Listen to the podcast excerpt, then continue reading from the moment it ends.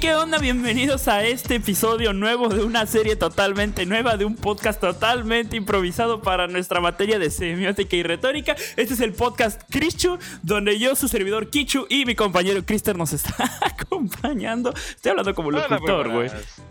Aquí está, aquí está Krister. Realmente nosotros vamos a abarcar lo que es un poco de, el, tema de nuestro proyecto de síntesis, que es pues una... Bueno, realmente vamos a enfocarnos más en lo que es la fase creativa, ¿no? De la parte de síntesis. Este... Sí, sí. Pero primero pues vamos a comentarles como que de qué va este proyecto. El proyecto se llama TED, T-E-D-H.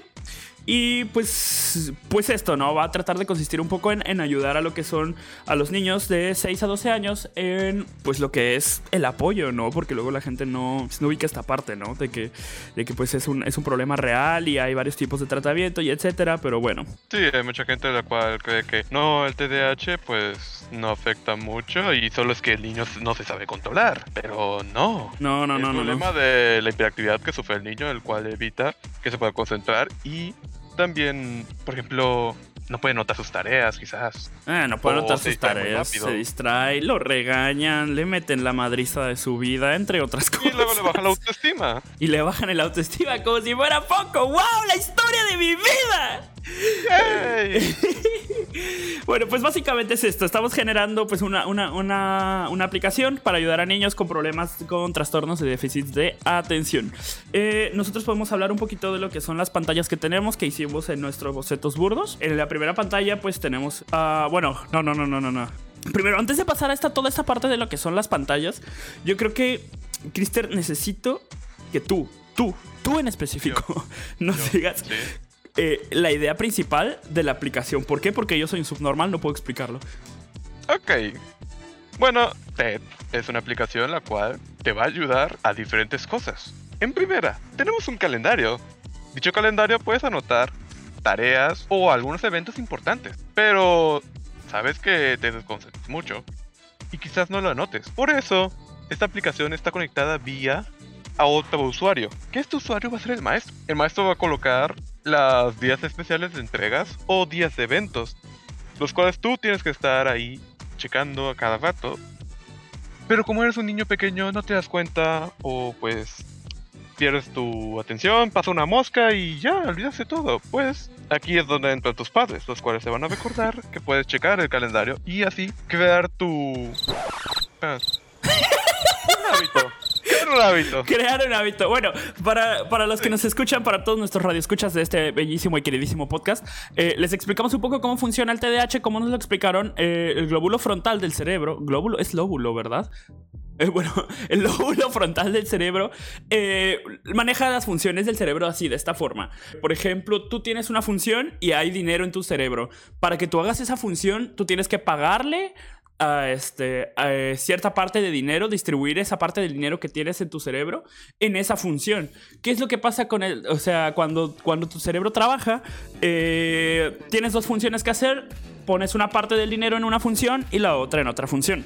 Pero ¿qué es lo que pasa con TDAH? A lo mejor tú, tú le estás poniendo eh, dinero a una función, pero pasa una mosca y es como, shut up and take my money.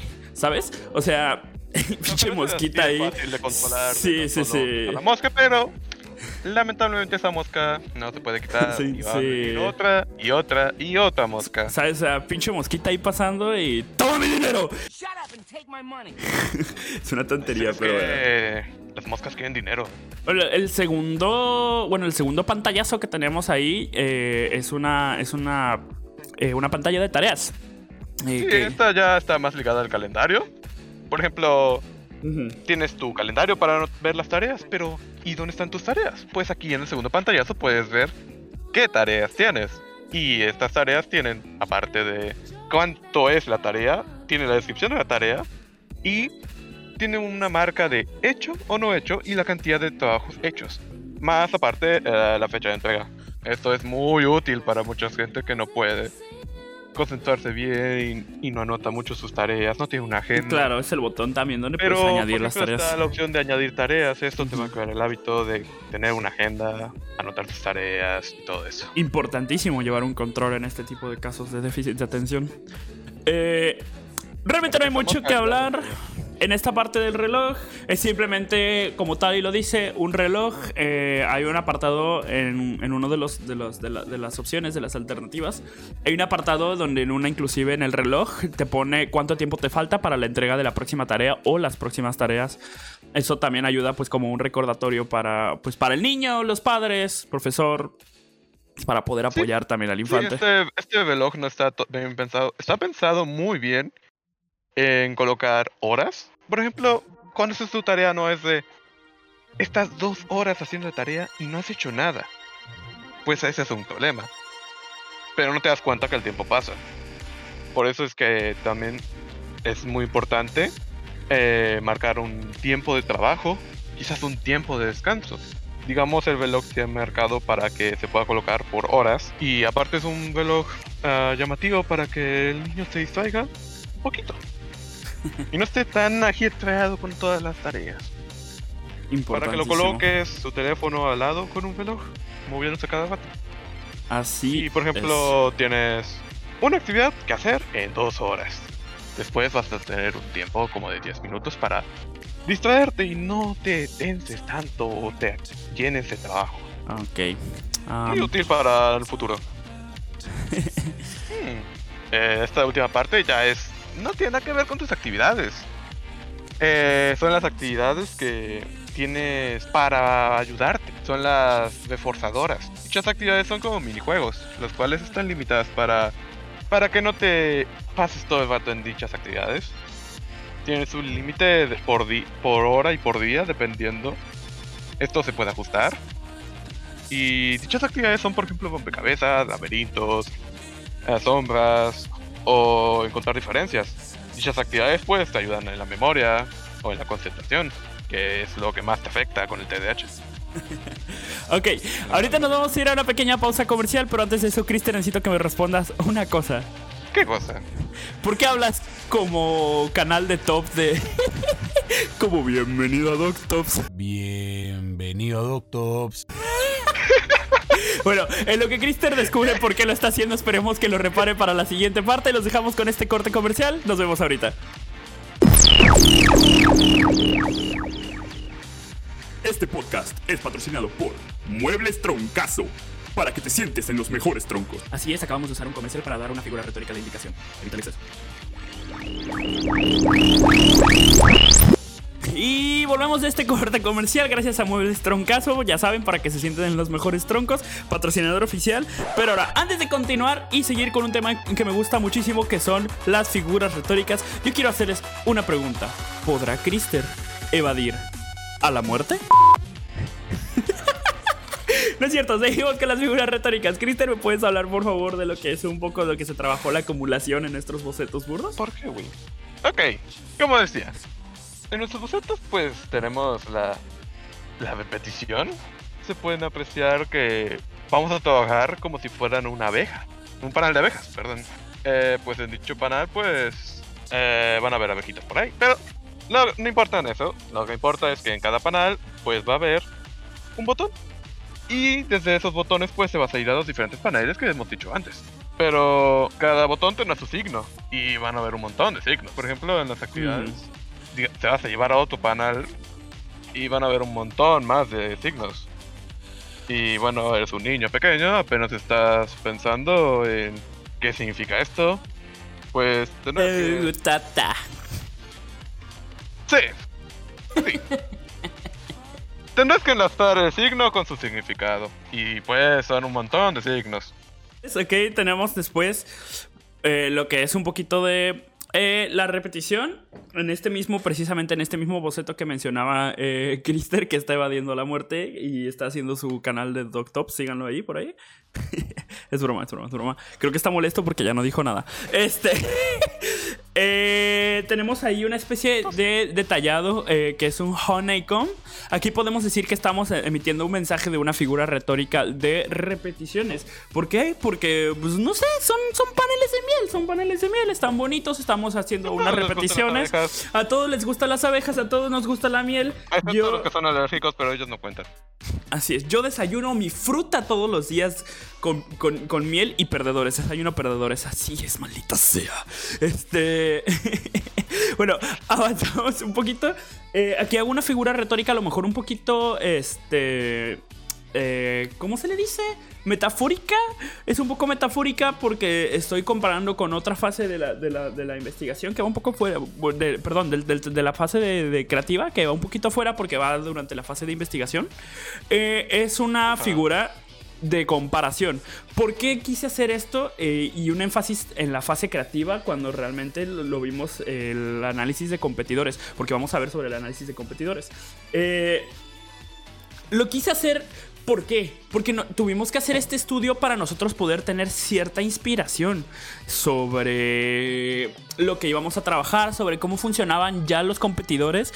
eh, pues ya con su aplicación ya formada, ya fomentada, ya con una cierta cantidad de clientes.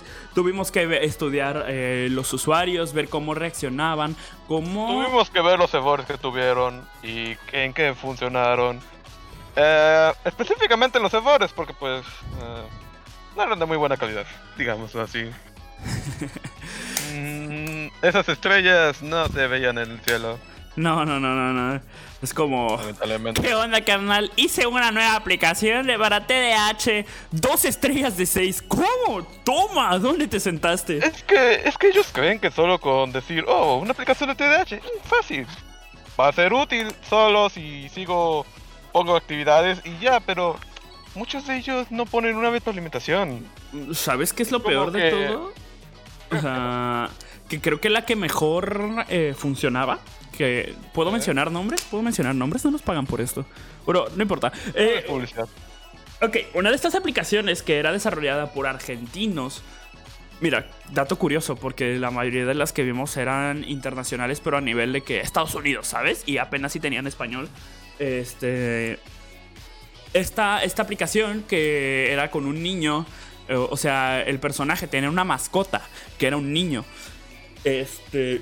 Era la mejor de todas. Y no entiendo por qué la descontinuaron. No tengo ni la más remota idea. Pero era la que para mí era. Nosotros descontinuaron, ya no estaba en la tienda y, Y es y triste era la que porque mejor funcionaba. era la que mejor funcionaba, sí. O sea, no entiendo, tenían todo, tenían, o sea, tenían su mensaje, tenían ellos, o sea, ellos te daban a entender de que este niño eh, de nombre cuyo no voy a decir porque no nos pagan por sponsor, aunque la explicación ya esté descontinuada, eh, pues iba a ir resolviendo sus problemas día a día y así iba a ir corrigiendo sus problemas.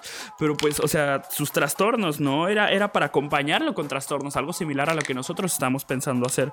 Pero era como una forma demasiado interactiva, de verdad, no, no, no entiendo qué pasó. es como si existiera un monopolio entre las malas aplicaciones de TDH que te mandan un sicario y te quitan de la, del App Store.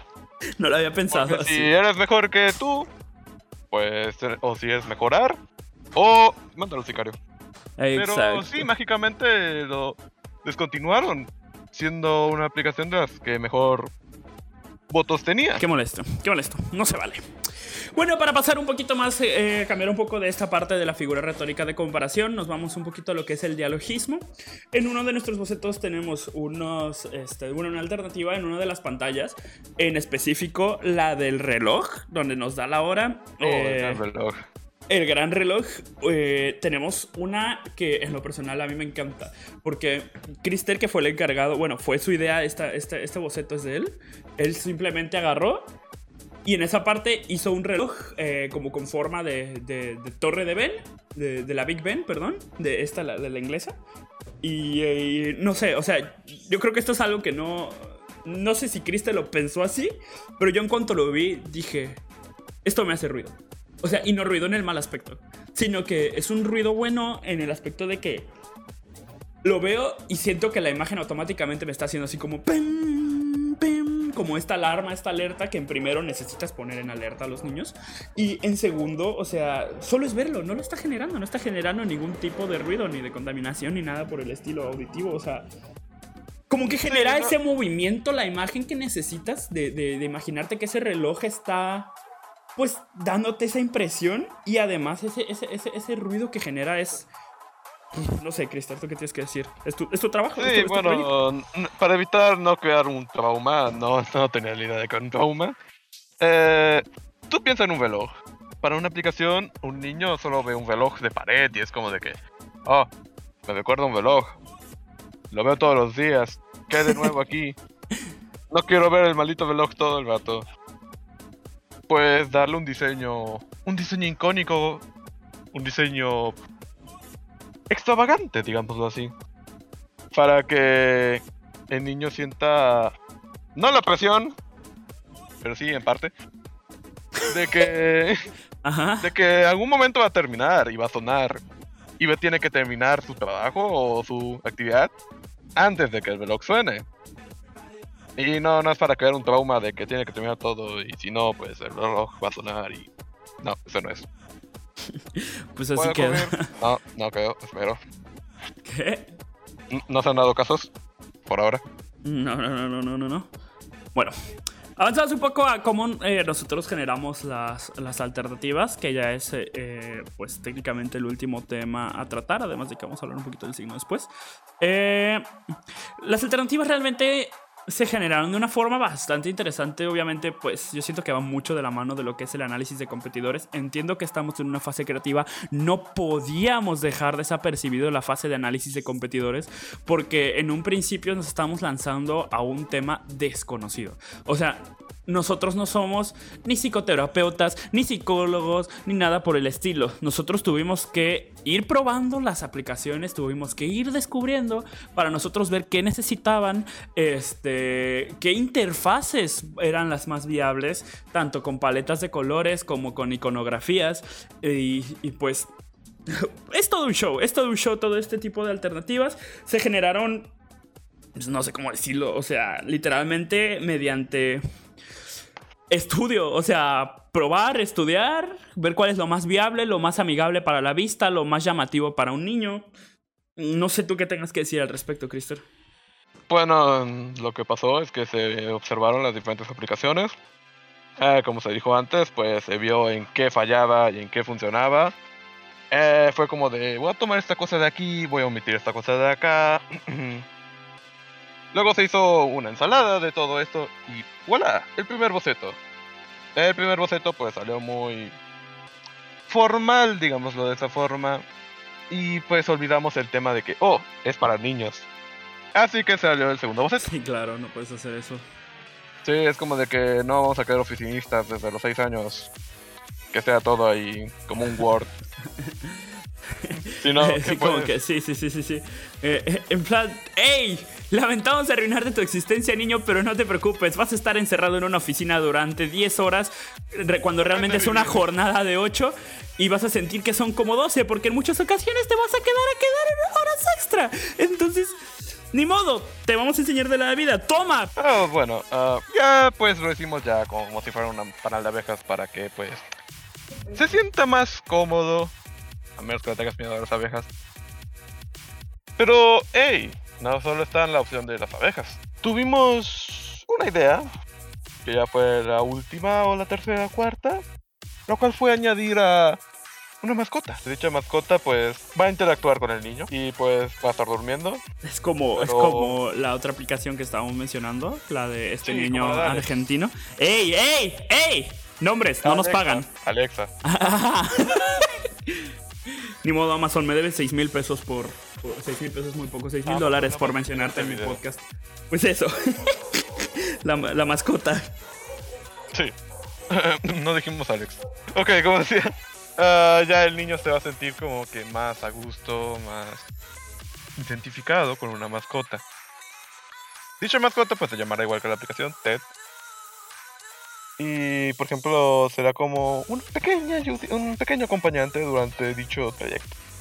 Bueno, ya para, pues, para finalizar este podcast, para no extenderlo mucho, no hacerlo tedioso, esperemos que pues, hayan divertido, pues vamos a dar un poquito de lo que es pues, este mensaje que, que nosotros tratamos de transmitir con el, con el nombre, con el logo eh, de pues, este proyecto que es TED, T-E-D-H.